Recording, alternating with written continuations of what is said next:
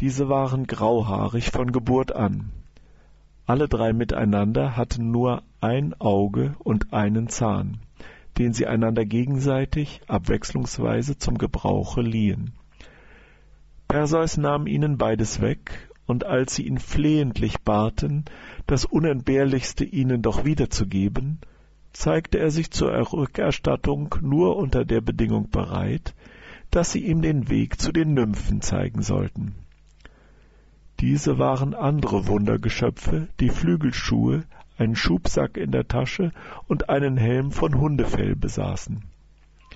Wer sich damit bekleidete, konnte fliegen, wohin er wollte, sah, wen er wollte und konnte von niemanden gesehen werden.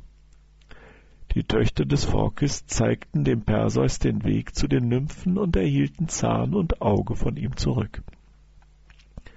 Bei den Nymphen fand und nahm er, was er wollte, warf den Schubsack um, schnallte die Flügelschuhe an seine Knöchel und setzte den Helm aufs Haupt.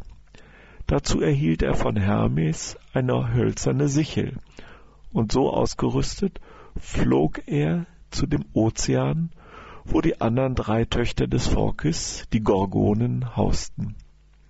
Die dritte, die Medusa hieß, war allein sterblich. Darum war auch Perseus ausgesandt worden, ihr Haupt zu holen. Er fand die Ungeheuer schlafend. Ihre Häupter waren mit Drachenschuppen übersät, mit Schlangen statt Haaren bedeckt. Große Hautzähne hatten sie wie Schweine, eherne Hände und goldene Flügel, mit welchen sie flogen.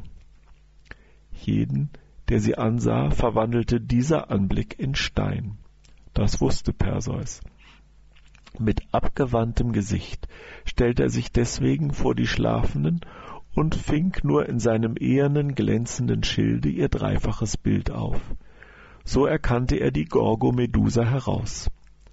Athene führte ihm die Hand und schnitt dem schlafenden Ungeheuer ohne Gefährde das Haupt ab.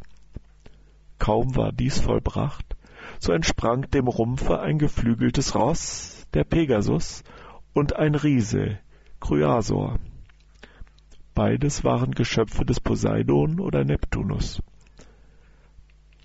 Perseus erhob nun das Haupt der Medusa in den Schubsack und entfernte sich rücklings, wie er gekommen war. Infolgedessen hatten die Schwestern Medusas sich vom Lager erhoben. Sie erblickten den Rumpf der getöteten Schwester und erhoben sich auf ihren Fittich